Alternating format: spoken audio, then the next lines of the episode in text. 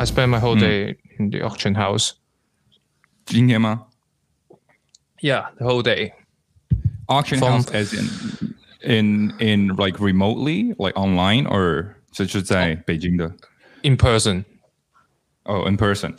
就是那个什么佳士得吗？嘉德，嘉德，嘉德的 OK。一个是 Right. So 你今天你今天今天拍卖是 about what？ About 就是有有卖有买，所以就 OK，今天是有一个特定的主题吗？呃，今天的主题比较特别，就是叫做无底价拍卖，就是 everything starts from everything starts from like uh one thousand and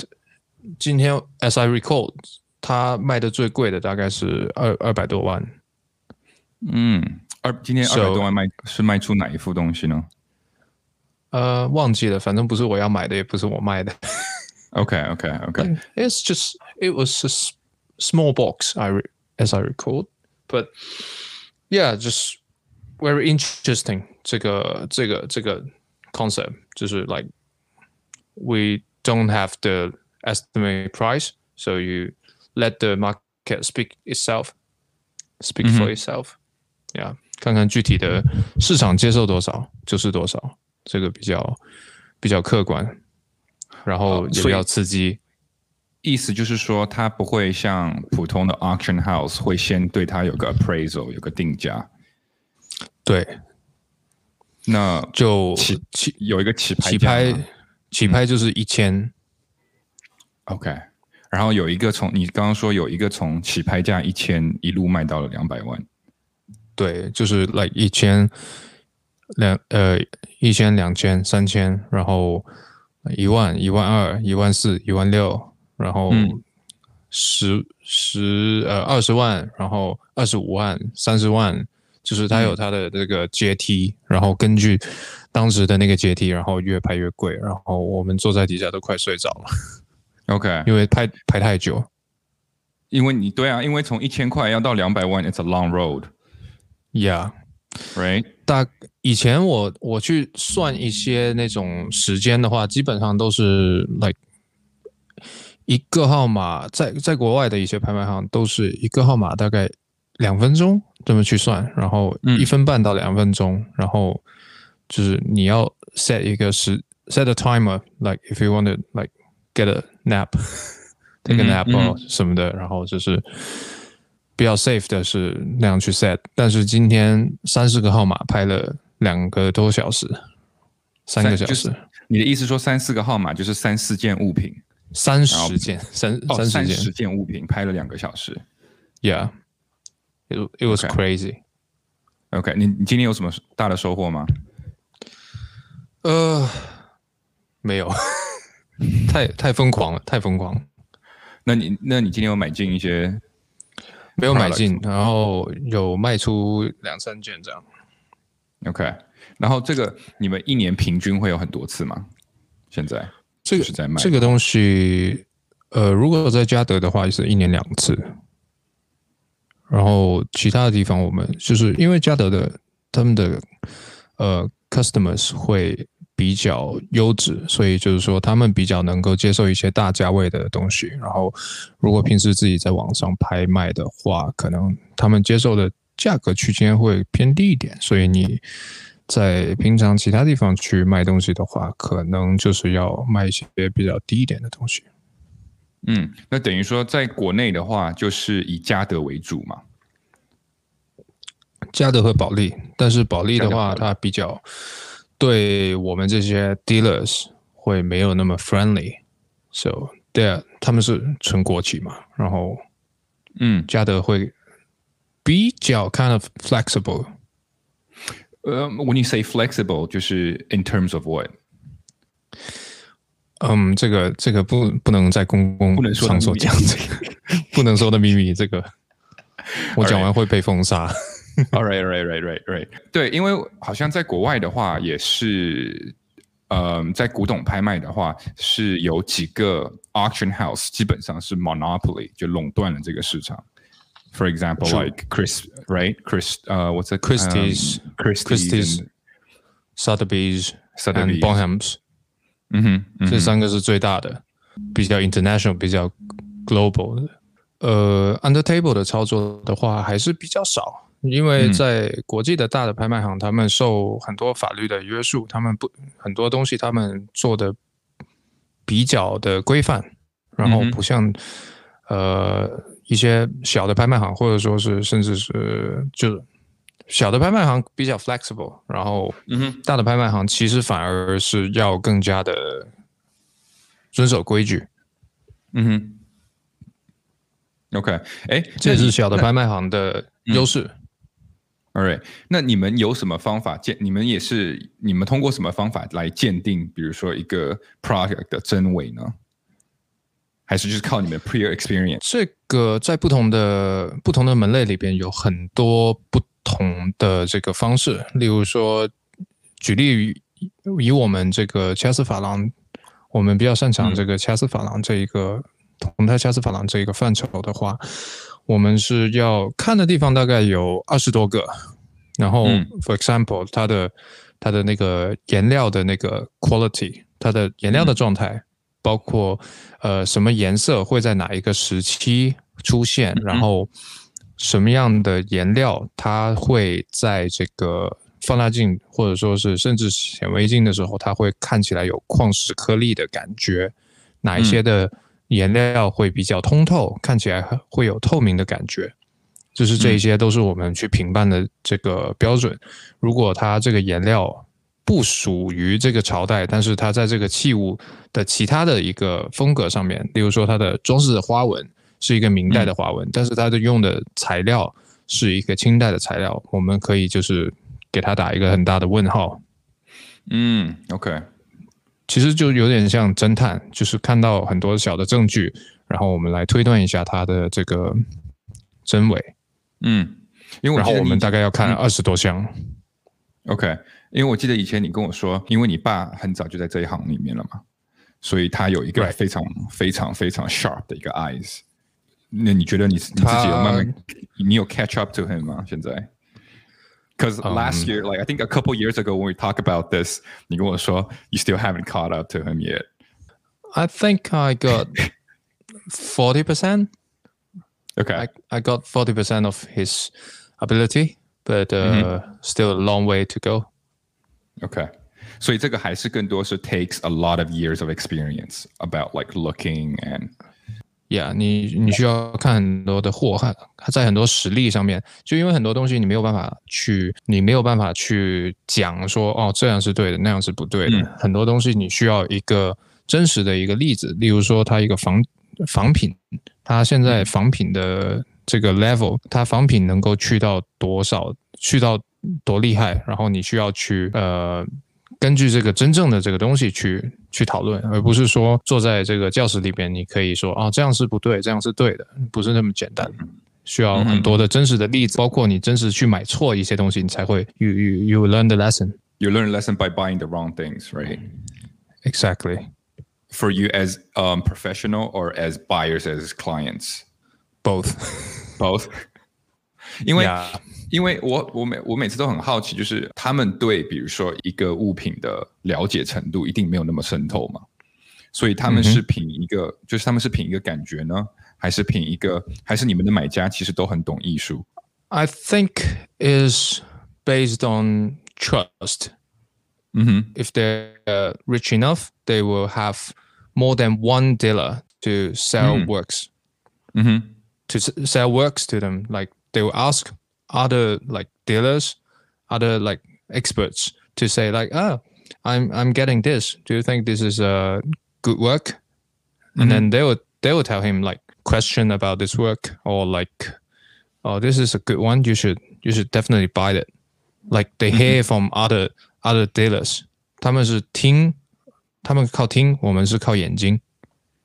OK，就等于说他们在买之前还会要货比三家一次， 应该是这个样子。是不是？他们就会问一下旁边的认识的 dealer 说：“哎、对很多的厂家很多的厂家他们因为确实会有很不规范的，例如说很多的 dealer，也许他们就是故意的，或者说自己的眼力不也，他们也被骗了，然后就是会有存在卖这种假货，这是很很正常，很正常。每个人都会看走眼的时候，所以我们自己买的时候也会有可能也会需要问一下身边的朋友，其他很懂行的朋友，然后说你看这件东西，like 跟我看这个东西的感觉是一样的吗？然后这样，我们我们也会去跟自己信任的一些伙伴去沟通。嗯哼，所以等于说，如果我是，比如说是我好了，就是一个完全不懂。古董的一个人，然后如果我直接去购买的话，其实是一个还蛮 risky 的一件事情，还蛮风险的一件事情，是吗？是的，你你就如果真正这么做，不威信你的话，对不对？I'll be like I'm not gonna ask William about it. I'm just gonna go for it. 其实是一个非常 risky 的事情。对，但听起来为什么听起来变成好像我在我在警告你，必须要通过我，我在威胁你，必须要通过我。No, because I trust you. Come on. Yeah, of course，就是你要找到自己信任的，然后你通过买一些比较呃低价位的。其实如果你不认识我，你又想要买这个呃这种古玩的话，你你需要通过先从低价位的，然后去购买，然后去认识这样的一些 dealers，然后通过低价位的建立的信任，然后通过一些之前的这种呃了解，然后。你对他初步有一个判断，这个人的待人待人接物、待人处事，然后这些东西你觉得 OK 的话，然后你再去跟他进行一些高价位的去。其实收藏也是，你不可能一下子就买很贵的，你一定要根据自己的这个经济能力、接受能力。例如说，你买的第一件东西，你就会做好一个打算，就是说，OK，this is a fake one，but I I want it，OK，even is a fake。我也可以接受这个价格，然后我愿意去购买这个东西，然后顺便可以试一下这个 dealer 的诚信也好，业务水平也好，可以去嗯去尝试一下。在这个 business 里面，buyers and sellers 他们之间会有一个非常强的 relationship in this business。是他们很多的 dealers，然后呃 dealers 主要分。也不能说 dealers，就是就是买家的 suppliers，因为有一些其实他们不算是 dealers，因为他们只是 dealers 的朋友，他们去来服务这些客户，然后他从 dealers 那边再拿货，所以他们是一条很成熟的产业链。产业链。然后他们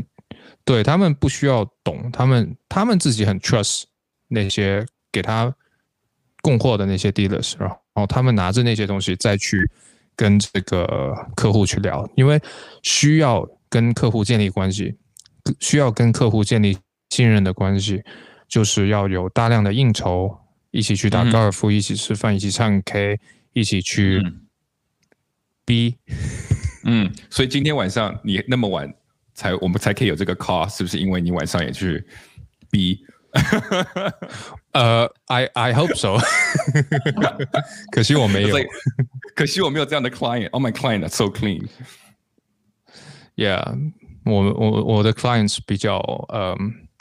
可能跟跟个人性格有关吧。就是我觉得也是，我我我自己也 track as well，对不对？Yeah Yeah，嗯，我自己也不是那样的那样的气场，然后也不不会有那样的人来找我，然后。他们有过有过，就是那种就是说，哎，shall we hang out like um shall we go to club or like go to karaoke thing karaoke and then I say yeah I say uh maybe next time I I want to like I I need to cook for my parents I need to cook for my parents 哎，那现在有很多 like the new stuff the NFTs and stuff what what do you have a look on that I think NFT is more like 股票，然后 especially NFT market in China, like um, is for me like for my point of view is about 受众。你开发这个东西的受众，你要有一定的这个基群众基础，你去做这件事情，在中国的市场做 NFT 做艺术的这种东西会比较容易能够成功，然后。就像你如果是个名人，你是周杰伦，你可以就是 like I I wrote a song and then 每一个音符我可以发一百分 NFT，然后以后这这首歌呃在别的地方经过引用收的版权费，然后就是每个人去 share，这个是这是一个就是所谓你有名望，然后你可以去做这样的事情。我我看这个市场的时候，I think it's nothing about art itself，因为这个是一个，我觉得 NFT 是一个比较在艺术比较相比艺术领域，它会更偏金融这个领域，所以会有很多金融的从事者去看待这个 NFT，就是说，I don't know，呃、uh,，I I don't need you to tell me like how great this art is，but、I need you to tell me like um, how much value is going to explode on it. How exactly how much value mm-hmm. I will I will get in the next like for example months. three months. Yeah. Okay. Two. They, yeah. They do it like really quickly. Yes. So mm. like it's more like a stock. But 因为去年的时候，好像 Christie 也已经有拍卖了一个 NFT 的 artwork，有有有，对不对？在一个非常高的价格，I, I remember it's like a million dollar or something。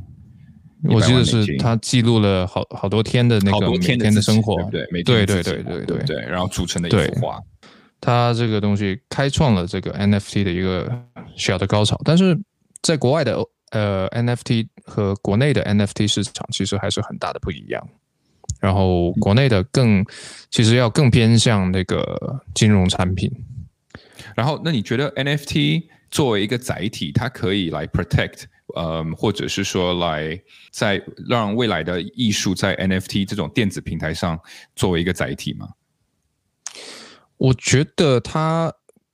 一定是可以进行一部分的艺术的这个替代，就是说，呃，有一些比较，它它有很它有它很好的一些部分，例如说，它关于 copyright 的事情，它很清楚，就是以后你要用我的这个 image 的话，你需要付多少钱。你每一个之前买它的人都会被 benefit，就是都会有这个这个钱按一定比例的 share，但是它本身我觉得只是能做一个艺术形式，但是它不能够完全替代这个艺术的一个所谓的，就是太替代太多的其他的艺术形式，它可能还是是一个 protection method，is that right？Like a copyright protection method。我觉得它是 like making the cake bigger, is not sharing the cake. OK，因为如果我有一个，比如说一个一个碗，一个唐代的碗，you want to have it right, you want to have it in your hand, right, right. So I don't. Sometimes I don't understand NFT because it's so digital to the point that it's intangible. You can't touch it. 你摸不到。所以等于说，如果你拥有它的话，我并不确定，就是说你拥有一个到底是 what what do you own? You don't own anything, Essentially. 其实我我其实我自己也很考虑过，就是做 NFT 做这个 antiquities 的这个 NFT 的这个计划，我有过，但是其实就是说，它对于这个持续交易性，包括它的就是通过交易它带来的这些附带的价值。都没有办法去给它赋予更多，所以我们目前还是处于一个半搁置的状态。我们，因为我们想了，如果说给它赋予一个价值，例如说你刚才提到的，就是我有一个唐代的碗，例如说，for example，I I own this work，然后我给它进行一个扫描，把它做成 NFT 的一个任何的一个格式，做成 NFT，然后再发售这个。例如说，我们发一百份的这个唐代的碗的 NFT，然后发售完的是之后，我就把这个 NFT 的呃，我就把这个唐代的碗给销毁掉。那你这个 NFT 承载的就是这一个唐代的碗所有的价值，就会在这个 NFT 里边。但是我们并不会这么做，没有人会这么做。这个是 Why would you do that？对，我只是在想说，你你如果赋予它价值，这是一个赋予它价值的一个方式。这是一个手段，例如说，大家都会明白说，哦，你的唐代的碗生命就结束了，它的生命的延续就是它的 NFT，嗯，这个是一个它的价值。又又例如说，我们发这个作品的 NFT，然后发完之后，我们把它，例如说两个月之后，我们就在发之前，我们就说，我们两个月之后，我们把它上拍。我们去拿去 Christie's，我们拿去 Sotheby's，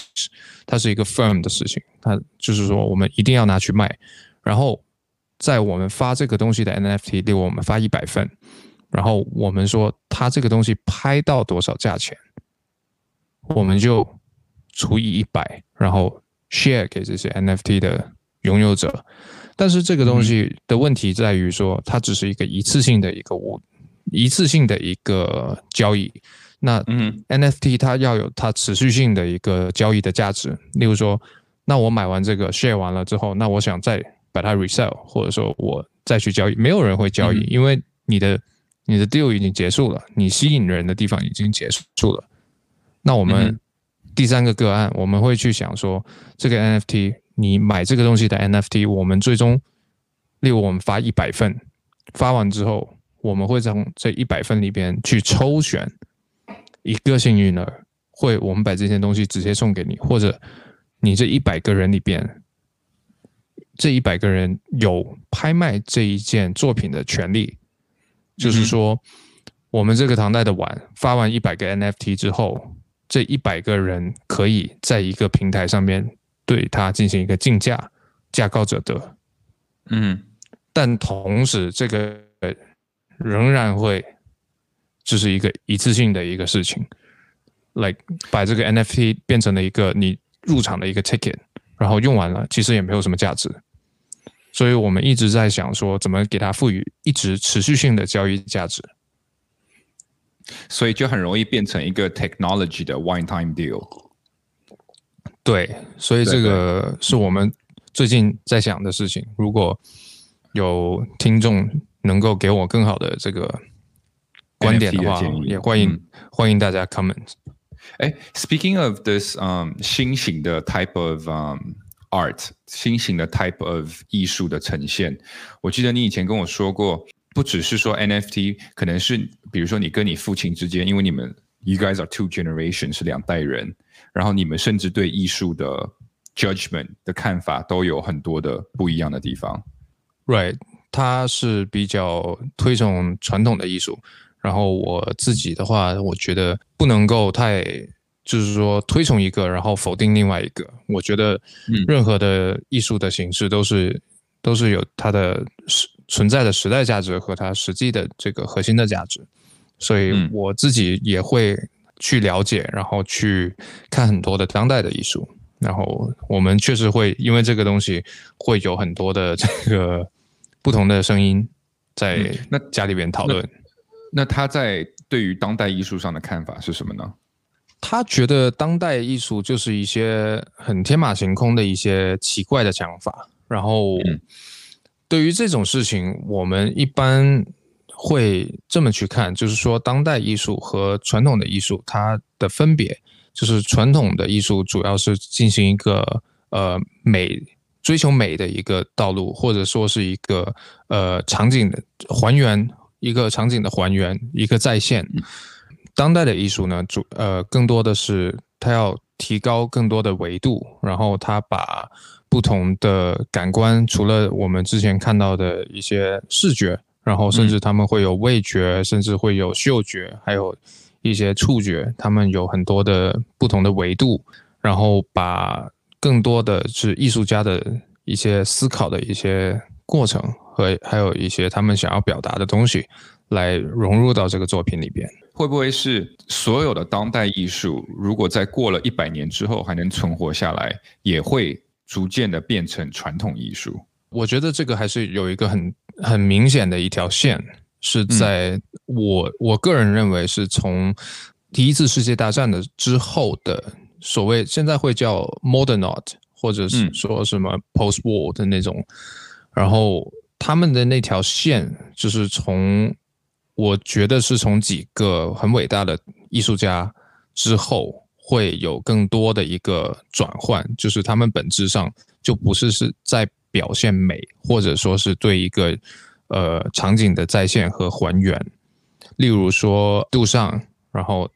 例如说是 Lucio Fontana，就是这这些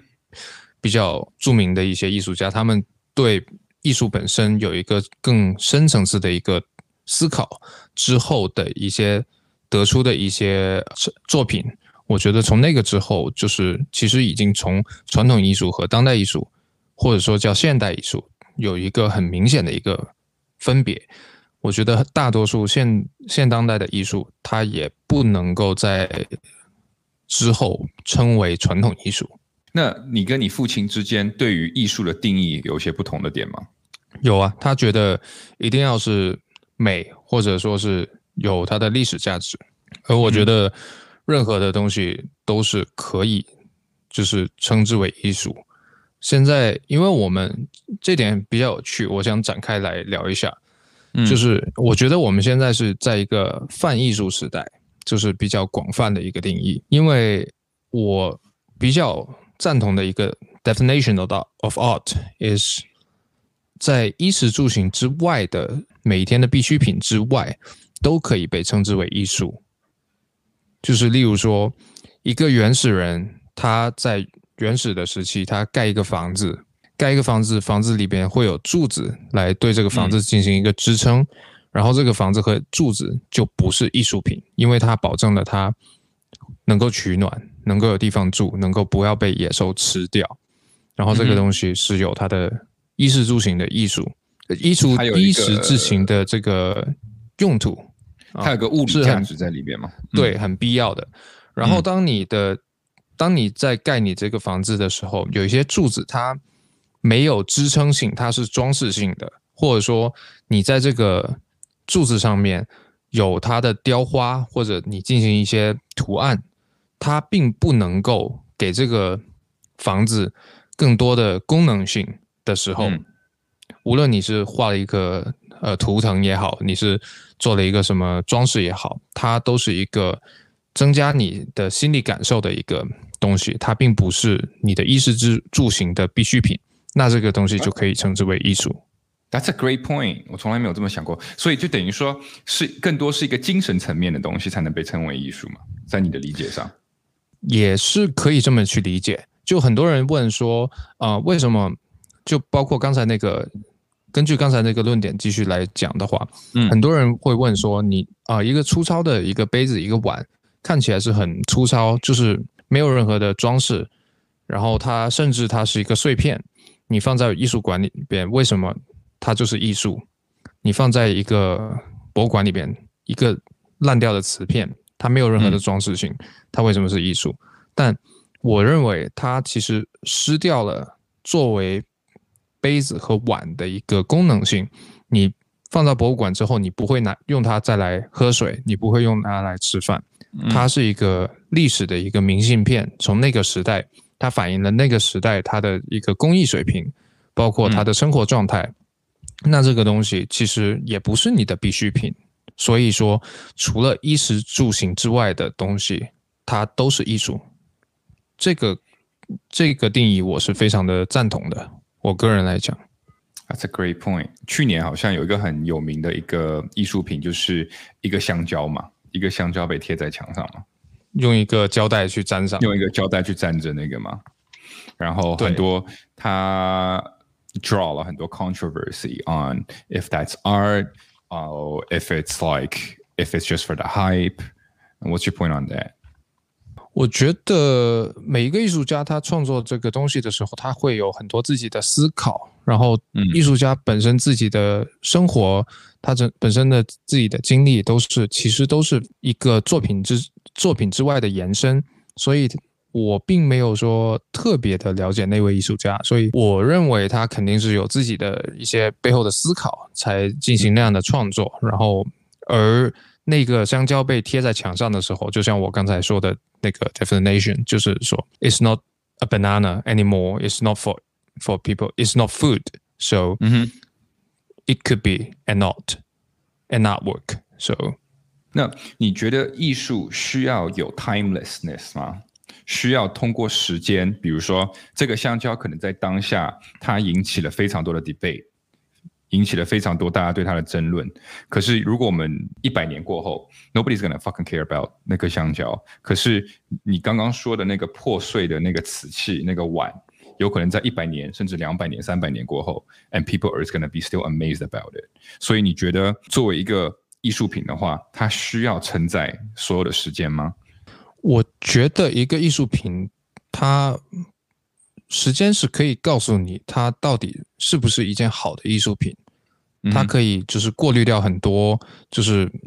并没有产生太多的影响的一些艺术品。我们不能称那些东西为不是艺术品的艺术品，但是呃，时间会告诉你有一些艺术品是更加难以磨灭的。然后，但是对于这个时间，我们永远不知道，它有可能是一百年之后你会觉得这个东西很厉害，但是有一些作品它是一百五十年之后你才会觉得很厉害，你永远不知道它是在多少年的时候它才会让人家被人家认知和被人家承认，还有引起大家的一些共鸣和思考，你永远不知道，所以。我觉得去直接去跟人说哦，这个艺术是很乐色的艺术，我觉得这个东西是比较不严谨的，因为你永远不知道这个时间的长河会如何的评价它，包括你这个长河要长到什么时候去给它下一个定义。That's a great point。所以我觉得就是说时间时间这个问题的话，它会陆续的告诉你它是不是一件好的艺术品。嗯，因为我个人觉得，whenever I see something that I appreciate a lot, it's something that somehow 就是可以把我带回那个时间点上面。嗯哼，就有点，那有点像是，嗯，你说这个这个就有点像呃传统艺术的功能性，它有一些，我觉得更偏吧这边是不是？我我会转我会转达。你的这个看法给他，然后他应该会很开心，是吗？是他，他也，所以你不是这个看法吗？呃，我会觉得说他是当代艺术，也会给人家带回到一，他不一定带你回到一个特定的一个时间点，他会带你，他会甚至给你带来带到一个特定的一个思考的一个角度。包括它可以带你回，它可以带你回到任何的时间点。例如说，他做一个很怀旧的东西，或者说，他用一个呃古玩来在对这个古玩来进行一个二次创作。它可以把你带到任何一个时间点，也可以把你带到任何一个艺术家的一个思维的一个点。它带到你去不同的角度，所以我觉得，相比传统艺术，它比较有趣的一点就是说，它可以带给。带你到更多的地方，给你更多的一个好的一个呃这个冲击。所以，如果我总结一下，就等于说，一个好的艺术作品是可以给你一个个人，不管是过去也好，还是现在还是未来也好，给你带来一个还蛮强大的 impact。我觉得是的，可以有很多好的作品会给你带来很多 a strong impact，就是会让你对很多事情。进行一些重新的思考，或者说给你一个更多的角度来看看待一些不同的事情。就所以，就哪怕是那个被贴胶带的香蕉，等于说那个被贴胶带的香蕉所产生的一系列的 discussion，其实那个 discussion 也是值得我们思考的一个 reflection 的一个方法嘛，也是一个 exactly，exactly。很多很多艺术家他其实，嗯。不只是说我做完这个艺术，那我这个就做完了这个艺术，而是他需要一个被讨论，或者说是被呃他去观察来欣赏他这件作品的人的反应，而欣来看他作品的人的这个受众，他受众的反应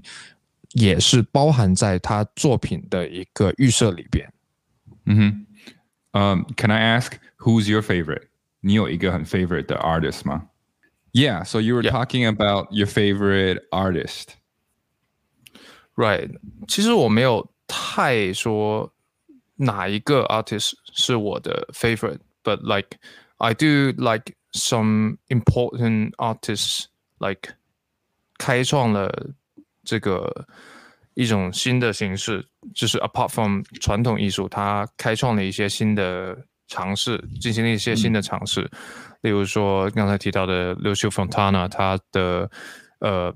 把二维空间进行了在画布上的二维空间进行了一个突破，把它的他通过把这个画布裁破，把它呃把它戳破什么之类的，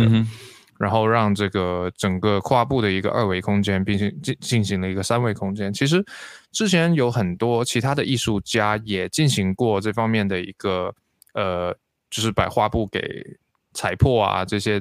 方面的去进行一些创作，但是他们很可惜，他们没有一个文字的背景来给他们做这种行为做一个 backup，然后就是之后的人没有人知道他为什么会把这个画布给裁破，而 Lucio Fontana 是他知道自己每一步为什么要这么做，所以他之后变成了一，就是现在是一个很很受追捧，然后很重要的一个艺术家。包括还有就是呃 d u c h a n 他也是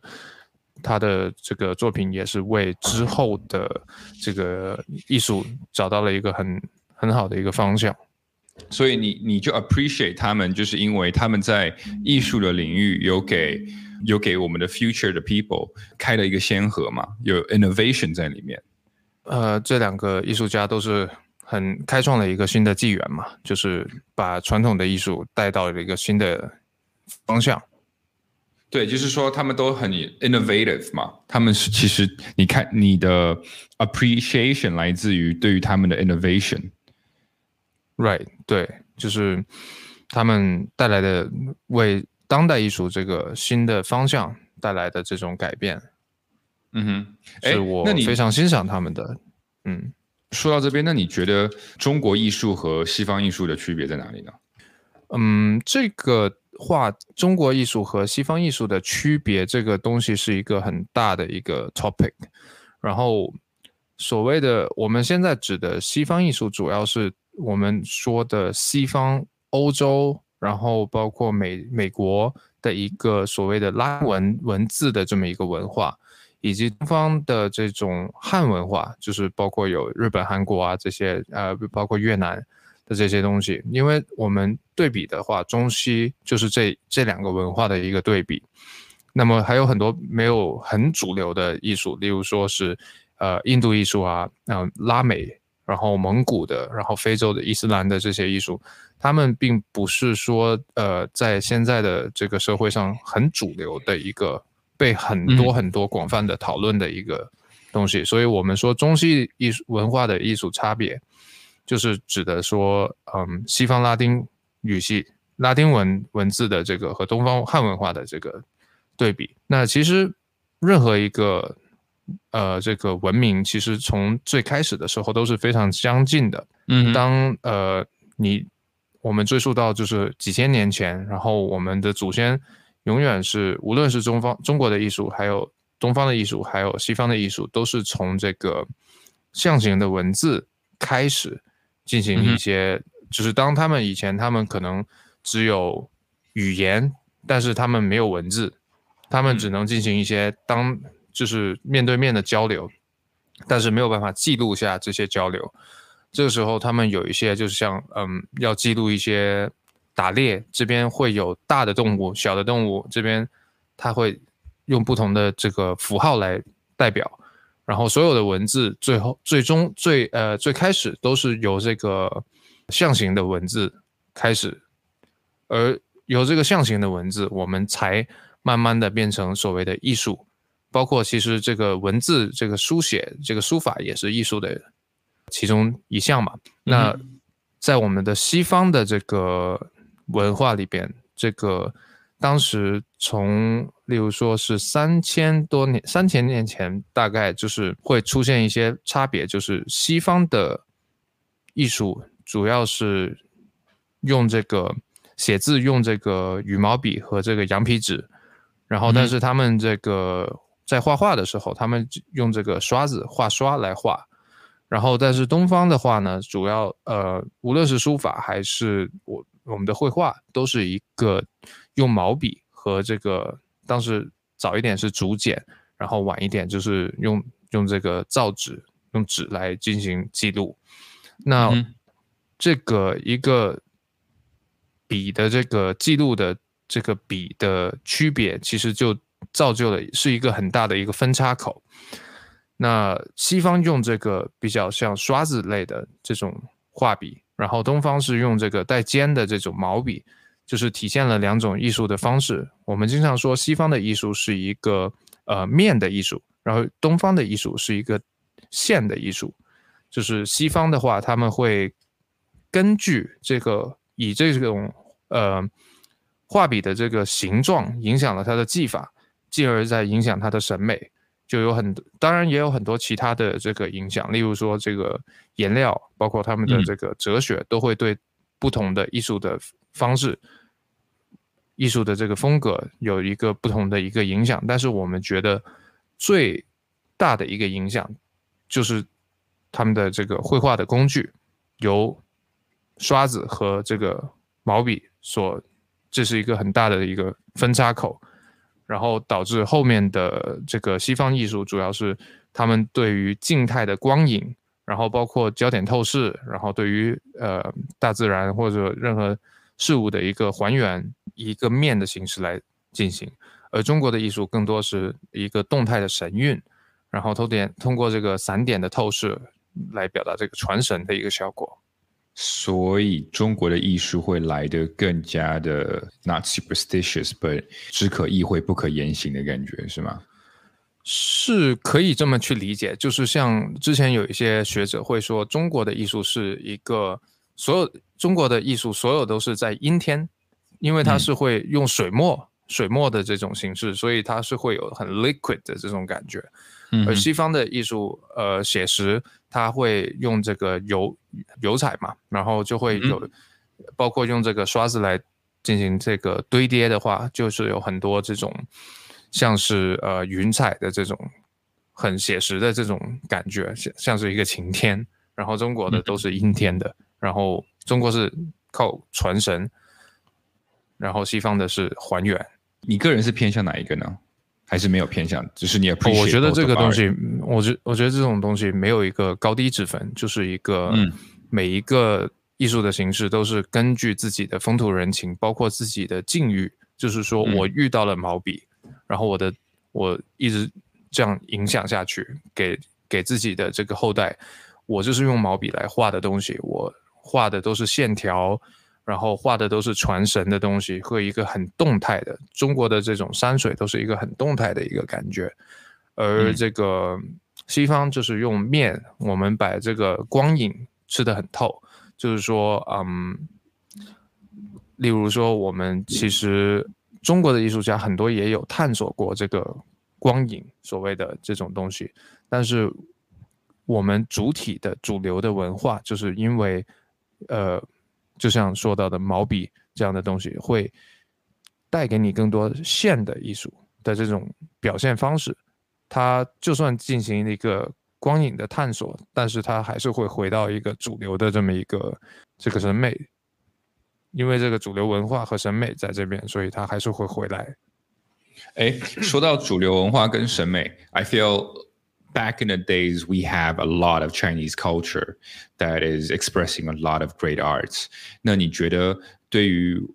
我们现如今的中国文化里面，因为现如今我并没有看到非常多的当代的一些中国的艺术的传承。As a professional, do you guys see a lot of modern Chinese art？我们会看到很多就是嗯传统的这种技艺，还是有一些传承。 很好的传承下来，但是就是因为现在，就像我刚才讲到的，就是传统的艺术和当代艺术其实是有有一定的分别。然后他们去，如果你进行传统的艺术的这种学习，然后你又想要在古人的这种基础上进行一些新的加入自己的一些创新啊什么，其实是一件很很很很很难的一件事情，不是说。呃，每一个人都可以做到的，包括，呃，在古代的时候，就以王献之、王羲之和王献之父子为例吧，就是他们，呃，王献之在王羲之就是在他爸爸的基础之上，他们他又进行了一些新的一些呃创作和改动，然后他形成了一个更成熟的一个体系，这个是很难的一件事情，所以。嗯，现在的很多的学习传统艺术的人，想要一直想要创新或加入自己的东西，我觉得，嗯，会是很复杂的。然后，但是你做一直做传统的东西，你去临摹，你去呃根据古人的创作再再去进行更呃同样的创作的话，其实也是一个很枯燥的一件事情。所以这个可能就是这件事情也限制了他们的这个进步和发展。在整体的对比上来讲的话，如果我们对比中方与西方的话，是否是西方在当代艺术上面更加出色一点呢？我觉得西方就是比较受这个几个重要的艺术家的一个影响，就是说他们给西方的当代艺术铺了一条很好的路，而当时我们相应的这个呃这个年代，我们可能还是在呃更多的是在解决打仗的一些问题，然后有一些战争给我们带来的问题，包括就是我们从在清代的时候下来，我们其实就是一个比较，嗯，由于清代的闭关锁国，然后我们的这种思想并没有像这个西方的这没有跟上西方的这个节奏，所以我们当时可能没有那么多人去想怎么去把这个艺术形式往这个新的高度上去开展它更多的维度，可能大家对这个思考并没有一个。呃，跟上这个西方的节奏，所以西方的一些艺术家开创了一个很好的当代艺术的这么一个道路，给大家铺平了这个道路，找找对了方向。而中国的艺术，当代艺术还是要更多的，当时是八几年、七几年的时候，很多去呃参照西方的一些当代艺术，然后才进行一些起步。明白，哎，那如果我们往前推的话，在古时候的时候，呃，中西方的艺术是否有就是有类似的地方或者有交流的地方呢？嗯，就像我刚才说的，就是所有的艺术其实开端的时候都是很相近的。然后我们人类其实很很很奇妙，就是嗯，我们以前的文明没有任何的。交流就是在最远、最久远的时候，我们没有太多的交流，但是我们都不约而同的，就是寻求了神。我们都创，就是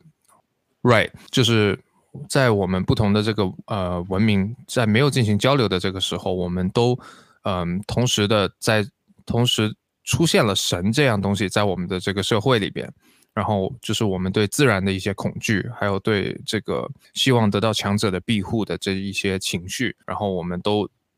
出现了神，然后我们也同时出现了很多很多不同的东西，都是很靠近的，可能因为都是需要这个原始的这种生活，我们都创作了相应的东西。嗯，就是在这个我们发现有这个古代的文明的互相交流的这个时期，我们发现了很多很有意思的这种呃新的新的艺术的形式诞生，就是像我们这个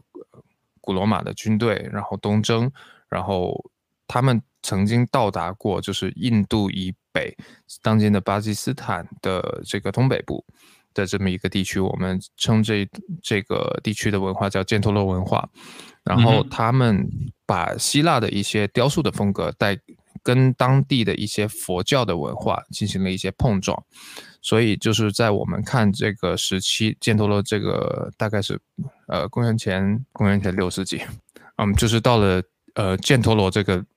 犍陀罗的文化，犍陀罗的文化是在这个公元前六世纪。左右的这个时期，就是我们从这个时期出土的一些文物，我们可以看到，就是它是有一些佛像，但是这个佛像的雕塑呢，是有明显的这个希腊的雕塑的风格，就是它有一些身体的姿态，包括是一些小希在古希腊里边会有一些小的天使啊这种东西，然后在佛教里边，它也会有类似于小的这种。呃，飞天这种所谓的这呃，类似于小天使的这种呃形象的存在，就是展现在了这个犍陀罗这个文化里边。然后之后，呃，东汉的时候，丝绸之通过丝绸之路的建立，然后我们和这个我们中国和这个犍罗陀犍陀罗文化这方面也引引入了一些犍陀罗的文化，然后。对中原的这个佛教的造像的这个影响也是很大的。所以就是说，通过这个呃古罗马军队的东征，然后希腊风格的一些呃艺术作品，会嗯慢慢的影响不同的地区，以至于形成新的一些文化的新形成新的这个艺术的风格，然后再进行下一步的传播，一步一步的这样的一个传播。哎，你这样说的话，其实，在古时候的时候，很多艺术都是跟 religion、跟宗教所相关的嘛。是很多时候，因为我们在西方的这种文化里边，教会其实是一个非常富有，然后非常吸纳了很多顶尖的人才、顶尖的这个艺术家的一个机构嘛，可以这么说。然后他们就是当时的 auction house，比 auction house 还要更更高一点，就是对吧？就是美术学院、academy，他们的嗯。最高的一些人都是要服务于服务于这个教廷，然后包括中国的很多的这个会有这个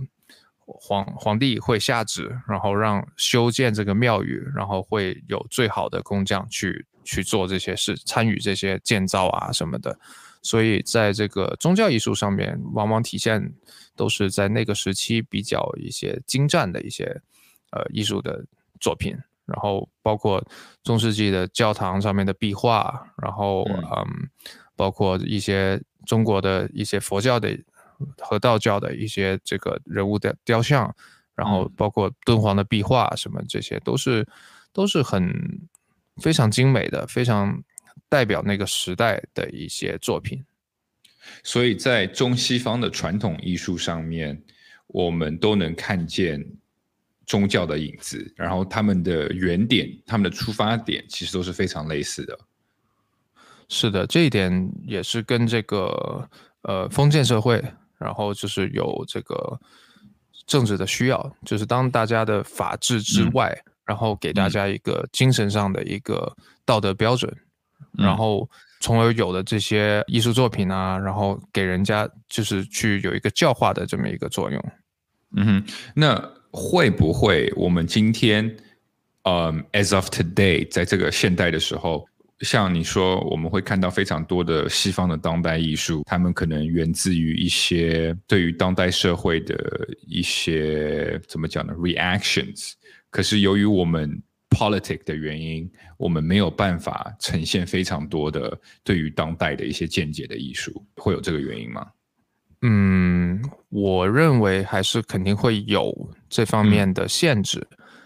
然后，但是其实，嗯，也有很多中国的艺术家会在海外进行创作。然后，嗯就像我艾未未，他是一个比较嗯典型的一个代表。比较出名他的作为一个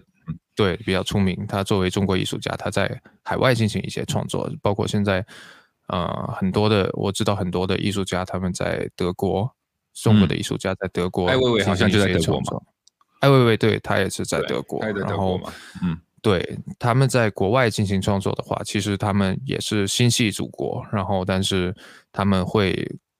比在国内生活的艺术家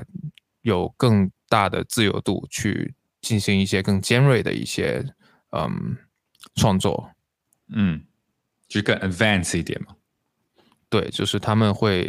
他们没有这个 boundaries，他们会嗯没有这个 limit。没有这个界限，对，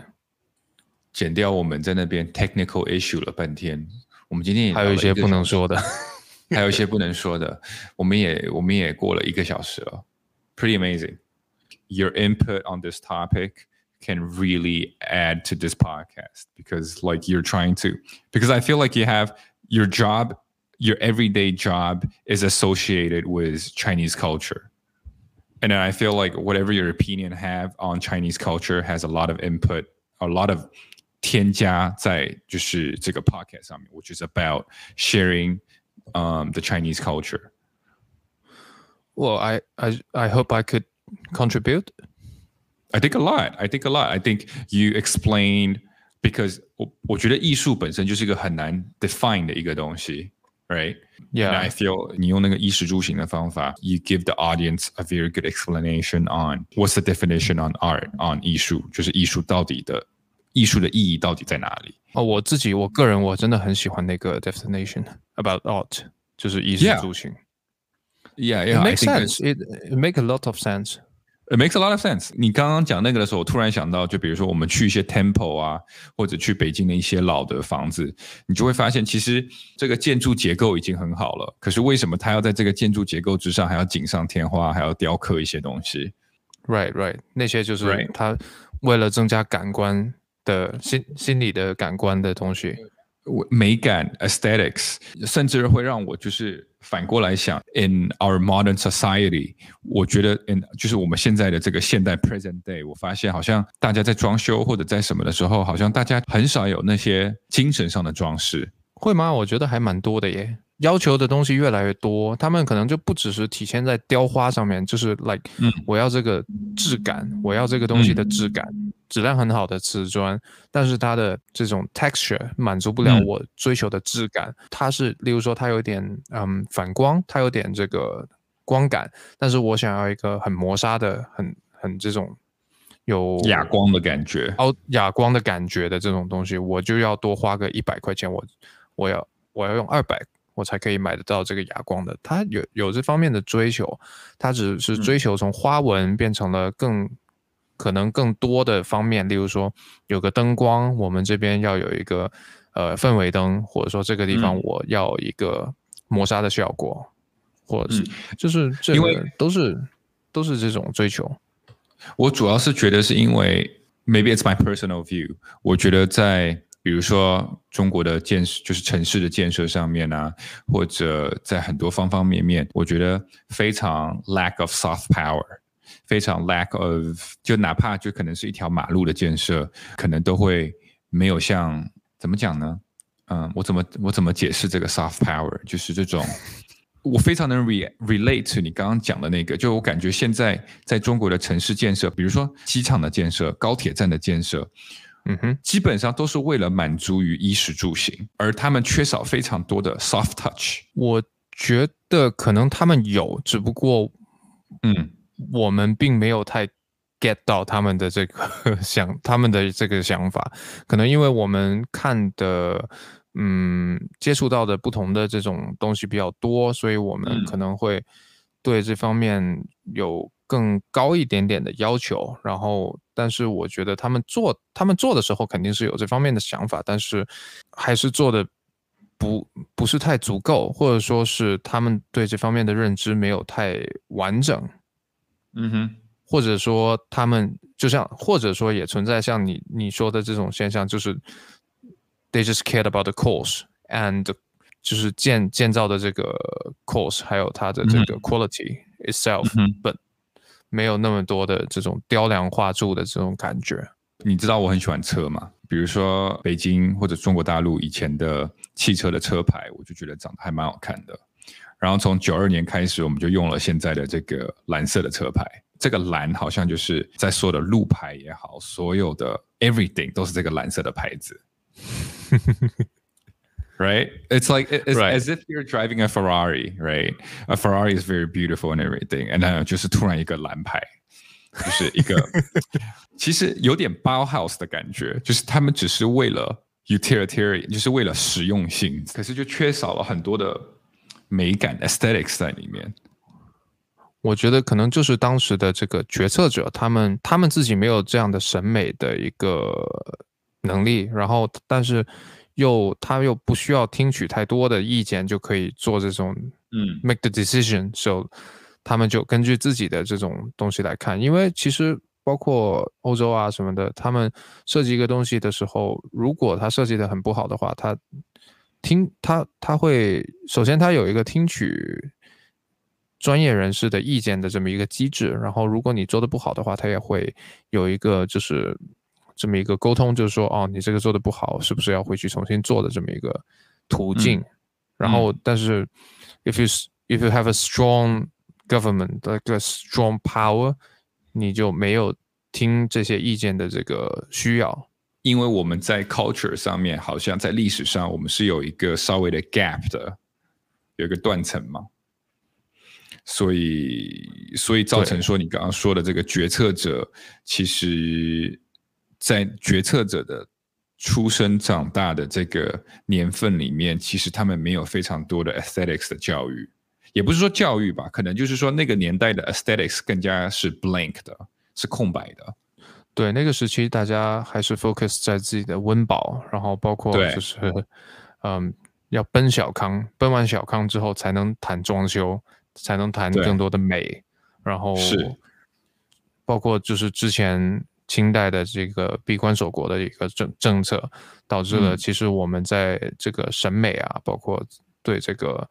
呃当就是从传统艺术转换到当代艺术的这么一个路，我们其实是落后了西方这个文化很多很多。然后我们要通过就是现在的经济的带动啊，包括更多人接受到更好的教育，然后我们有更。对艺术有更这个高的觉悟，有更宽松的这个，有更肥沃的这个土壤吧，然后我们才能够赶上，我们才能够发挥的更好。That's what I think your job is very important because you can help share this Chinese culture on on the younger ones, which is very important for the society. 嗯，但是他们也不太经常会来看我们的东西，因为你的 client 都是一些比较老的 client。Exactly，但是我还是会进行一些，就像呃，我在想要不要做 NFT 的这些东西，包括呃，我我在想要进行一些比较酷的一些呃 curation，然后包括一些我们最近在想一个事情，也包括这个是跟 NFT 是平行去做的，就是我们在想把一些传统，就是我拥有的一些艺术品上面的一些比较精彩的。呃，这个图案和花纹进行一个提取，然后把它做成一个类似于动画的一个东西，然后我们可以把它进行，就算是一个小的短片也好，算是一个呃 GIF 图片也好，然后我们可以把它做成 NFT 的形式，或者说我们就也不走 NFT 的形式，我们就把这个一个小的影片，我们当做一件艺术品，就嗯，我把这个。传统艺术，我拥有这这件的古玩，进行了一个二次的创作，我把它提取一些元素，然后把它做成一些更酷的事情。I I think it's totally possible，因为我觉得有可能 NFT 也好，或者新的电子载体也好，如果他们能作为一个工具去去 pass on what we have in the past，because we have a very rich，we have a very rich history in aesthetics。就像你刚刚讲的山水画，呃，就就是非常是这种，it's very deep，非常难用言语来描述的一些 artwork。我觉得通过如果你可以通过新的现代的 NFT 也好，或者新的载体去 express 他们的话，then it's a way of educating the younger ones. It's a way of right. It's a way of spreading the Chinese, the traditional Chinese culture, the traditional art. 对，如果你直直接就是摆一件古玩放在他们面前，可能可能很多人就是对它不会太感兴趣，然后就是觉得 OK，another like antique like an 对。another work，but 是。it's nothing interest，but if you like 提取了那些嗯图呃那些花纹，然后把它做成一些比较有趣的动画的时候，可能就是大家会接受起来会更加容易。就是用一种我看到，对我看到徐，呃，徐斌老师就是，嗯，他有一有一些这样的一些创作了已经，然后，嗯，我也是看完他的作品之后，我觉得，嗯，确实这这种形式是很有意很有意义，也很有意思。然后，我我觉得我一直觉得国内的艺术家里边，徐斌老师是真的是比较他的。他对于中西方，就是中国的传统艺术和这个西方的当代艺术的这个方向，这个了解，他这个融合是做的最让人舒服的。就是我觉得他的这个，一方面把自己东方的这种，呃，美的形式、传统的艺术的形式表表现的很很很好，然后他又把西方的这种。概念性的东西融融入的非常的和谐，让人看起来不会像是说，嗯，我很突兀，我就想要表现自己的 culture，然后，嗯，我用这种当代的方式把它表现出来，而而是它真的是有西方的这种思呃当代艺术的思思考过后，然后他找到了一个很好的方式去把东方的这种呃艺术的美，然后融入进来。等于说他做了一个很好的 fusion。对，他是一个很好的，我觉得，我觉得很，他在这个中国的当代艺术这个领域里边，他是一个，我觉得他是开创了一个很好的一个一条道路。徐冰老师，他他很多作品都会让人很震撼，然后又有很多的思考，然后同时又兼具东方艺术的美。对啊，因为我觉得要传承中国东方的艺术，它本身就很复杂，对，就很难，就很难做到，就是说又不谄媚于西方的这种当代艺术表现方式，又不过度的去呃用这个传统的艺术来包装自己，然后他的这个。他的这个度就掌握的非常的游刃有余，感觉就是西方人也能懂，然后东方人也有很强很强的共鸣，也同时也觉得就是一件东西是非常的让人感觉看起来就很融洽，就是这两这两点都有包含，就很融洽，就是它的 balance 到了一个极致的状态。对我自己的这个，现在家里边的春联都是这个徐平老师的这个新的一体一体中一体的这个中文字。嗯哼嗯哼嗯哼，对我觉得，嗯，我在做这个 podcast 的时候就有发现这个问题，哪怕是在中文的 translation 上面，有可能甚至没有到 art 那么复杂的东西，只是在中文字的 translation 上面，其实在英文里面都很难去有一个。非常非常准确的 definition，因为有很多字，它是它的意思是一个感觉，它并不是一个非常 physical 的，就是一比一的一个 translation，只能去只能去让大家去悟这个感觉。对对，可是这个感觉，如果你说是今天刚刚新学中文的人的话，it's very hard for them to get it，非常非常困难。呃，非常非常的困难，因为 somehow 你要知道这个 culture，你要知道它背后的故事，然后这些东西都融合在一起之后，你才可以感觉到这个中文词组的意思。对你需要就包括一些成语，你都需要去了解一下它背后的所谓的这种成语故事，然后他的当时的语境、当时的这种表现，为什么要这么去说？对，exactly，有就我觉得可能英文或者西方语言跟东方语言，可能他们最大的区别，有可能就是你刚刚讲的西方的艺术跟中方的艺术中间的区别。I think it's the same deal。哦，我觉得我们可以讲那个很多成语的故事。我发现了很多很很有趣的成语的故事。Oh yeah，因为每个成语背后都有一个大一个很大的故事，不是吗？就是你知道接踵而至是什么意思吗？就是你知道这个，呃，你知道这个成语是什么意思？就是说，呃，人很多，然后你知道接踵而至就是人很多的意思，对不对？嗯，你现在讲了，前面知道了，就是前面的人还没走，然后后面的人就来了，就是接踵而至嘛。接踵而至，就是 OK，对。然后总的意思就是后脚跟，接踵就是说你的呃脚跟和后面的人的。足尖相接，就是说人不断的来，就是来的人有很多这样的意思。嗯，然后但是接啊，OK，你说，你继续说。但是接踵而至其实是源自于有一个《战国策》说，那个子来，寡人闻之，千里而一士，是比肩而立，百世而一胜，若随踵而至也。就是说，嗯。子子来，寡人闻之，就是千里而一士，就是说我们方圆千里才有一个士，士就是一个士大夫的那种士，然后就等于说是，嗯，是比肩而立，就是挨着挨着肩而站立，然后百世而一胜，就是说我们要过一百字，一百一百个辈子，一百世。才能有一个圣人，然后如果接踵而至，然后怎么着怎么着怎么着，就是说圣人不可能是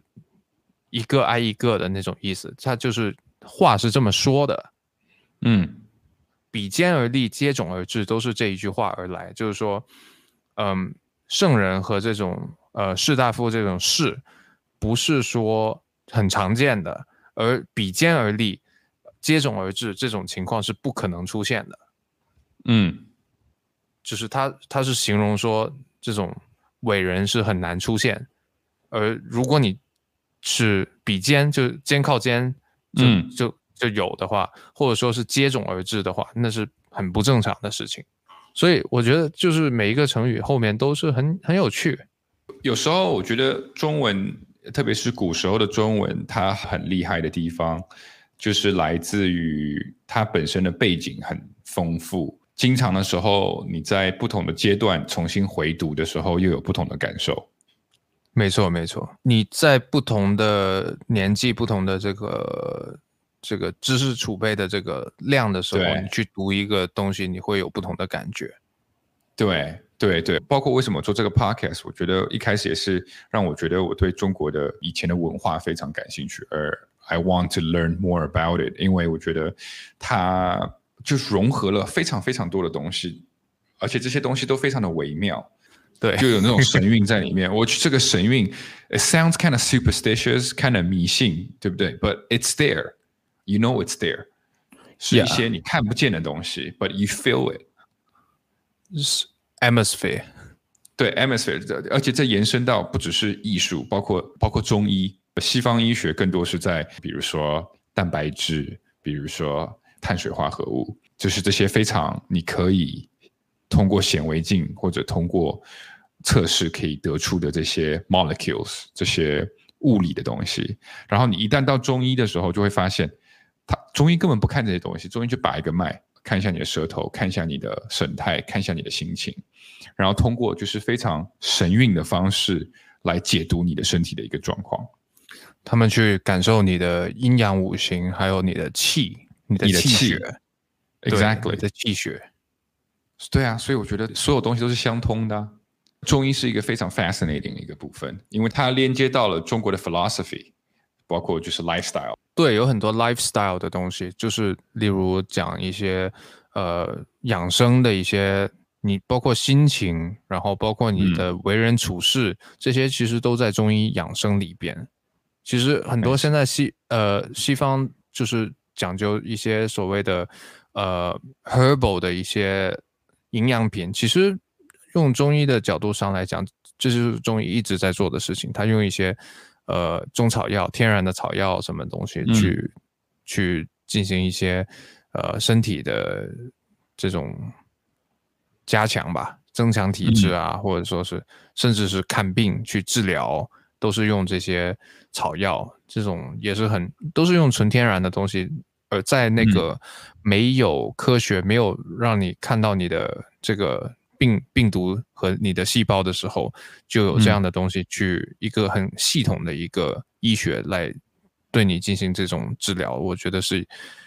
it's amazing。It is, it is for sure. Yeah. 因为中医它是把人作为世界万物的一体啊，然后变成说它会，嗯，它的判断是来自于呃所有的东西对于人这个身体的反应啊，所以他看的维度非常之大嘛。对，包括你的七呃七情五欲，然后你的这种不是不是六欲吗？七情六欲，七情哦六欲，不好意思对吧，算错了一欲。我我的欲 我的欲比较少，No, I don't think so. I know you a lot. Oh, I know you for a long time. yeah. 然后反正就是呃，我觉得中医这个完全是可以讲一集。For sure, for sure, for sure. I'm very interested in 中医. I really appreciate it for being the first guest. Wow, that's my honor.